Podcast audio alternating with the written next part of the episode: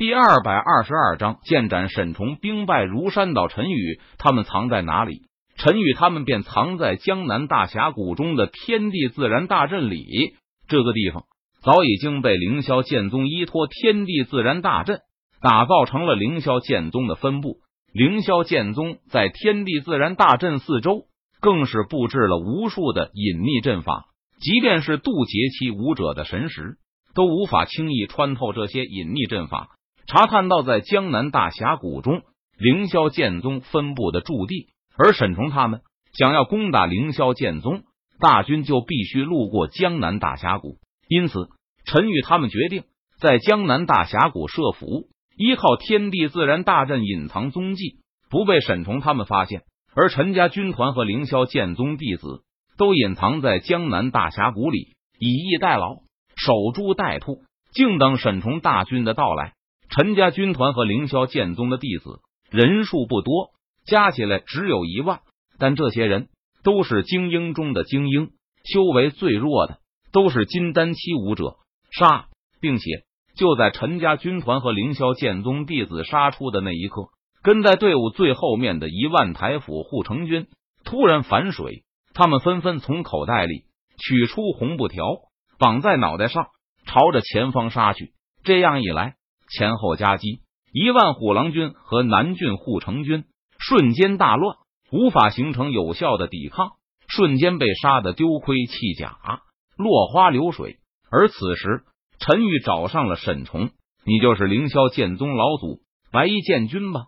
沈崇看着陈宇一身白衣，气息深渊的样子，他冷笑着说道：“不错，我就是白衣剑君。”陈宇闻言，他坦然点头道：“哼。”你以为设伏搞突然袭击就能打败我吗？你想的实在是太简单了。只要杀了你，陈家和凌霄剑宗就溃不成军。沈崇手持长矛，他脸色阴沉，目光冰冷的看着陈宇，语气森然的说道：“反之亦然。我杀了你，虎狼军也会兵败如山倒。”陈宇闻言，他淡然一笑，轻声说道：“杀我？哈哈，真是太好笑了。”本将军纵横南域上千年，从未有一败。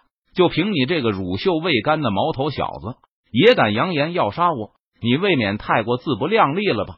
沈崇听了陈宇的话后，他顿时大笑一声道：“那就手底下见真章吧。”陈宇闻言，他摇头说道：“不愿意再和沈崇废话了。”建议锦绣河山。陈宇祭出斩仙剑，施展剑意锦绣河山。轰！顿时。九天之上，十万里山脉浮现而出，奔腾不息的长江大河滚滚而流。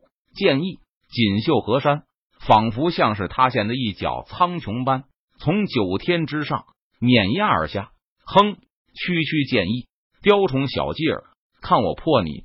沈崇见状，他冷哼一声，不屑道：“只见沈崇舞动手中长矛，朝着锦绣河山剑意猛刺而去。”飞龙在天，沈崇手中的长矛仿佛化作一条神龙，飞舞盘旋而上。轰！然而就在下一秒钟，锦绣河山剑意碾压而下，直接将沈崇手中的长矛瞬间压断。扑哧！沈崇吐血，他看着继续碾压而下的锦绣河山剑意，眼中露出震惊的神色。你，你不是渡劫期武者？沈崇看着陈宇。他难以置信的低呼一声道：“要知道，沈崇可是渡劫期大圆满武者，他只差一步就可以踏入大成期境界。因此，在渡劫期境界内，没有人是他的对手。可是，陈宇却一招将沈崇打成了重伤，这简直令人感到匪夷所思。沈崇很快就想到了一个可能，那就是陈宇不是渡劫期武者，而是大成期武者。”是一名和南域域主赫连岐山实力一样的大成期武者。撤！沈崇脸上浮现出惊恐的神色，他大声喊道：“这一仗没法打，敌人居然是一名大成期武者。若是继续留下来，只有死路一条。他们根本不是陈宇的对手。既然来了，就别想跑了。你还是留下来吧。”陈宇见沈崇要跑，他冷笑一声道：“建议海上生明月。”陈宇手持斩仙剑，一剑挥出道，顿时在陈宇身后，一片蔚蓝色的大海快速浮现，在大海之中，一轮金色圆月冉冉升起，轻洒下丝丝缕缕的月华，丝丝缕缕的月华重若万钧，形成了一个重力场。凡是在重力场内的人，如同陷入泥沼，身形无法动弹分毫。但是在陈宇的操控下，陈家军团、凌霄剑宗弟子以及台府护城军都不受限制。沈崇，我该送你上路了。陈宇看着身形如同陷入泥沼、缓慢而行的沈崇，他眼中寒芒一闪，冷声说道：“撕拉！”说完，陈宇手中的斩仙剑挥动。劈斩出一道凌厉的剑气，呼啸而出。不，不要，不要杀我！我还不想死。沈崇见状，脸色苍白，他大声呼喊道，心中充满了不甘。沈崇原本以为这一次出兵覆灭陈家和凌霄剑宗是小菜一碟、手到擒来的事情，但是谁曾想，敌人居然有一名大成期武者存在。现在沈崇后悔已经来不及。只能付出生命的惨重代价，为自己的行为买单。